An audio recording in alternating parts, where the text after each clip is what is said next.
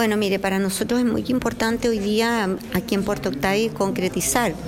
ya la firma de este convenio de asociatividad con el municipio de Río Bueno y de Puerto Octay para formar y dar cuerpo a esta mesa tricomunal que nos une ya también a través de la ruta de lagos y volcanes declarada hoy día oficialmente y reconocida como un cuarto destino turístico a nivel nacional e internacional por nuestro país. Por lo tanto, hoy día eh, el destino de estos lugares tan bonitos depende de nosotros, pero no solo, sino asociados. Compartimos el lago Puyehue y el lago Rupanco, uno con el río Bueno por la parte norte y otro eh, lago Rupanco hermoso en la ribera sur.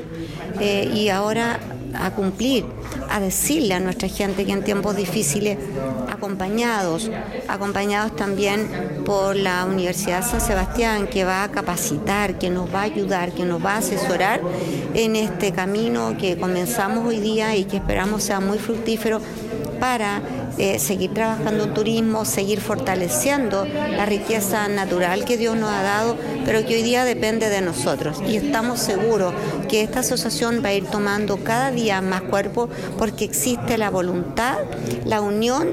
y la visión de futuro para comenzar un trabajo que a nuestros hijos y a nuestra gente le va a dejar grandes frutos sin duda. Así que muy felices, contentos porque era un sueño hace un par de años atrás y hoy día se está concretizando como una tremenda realidad de futuro y además de desarrollo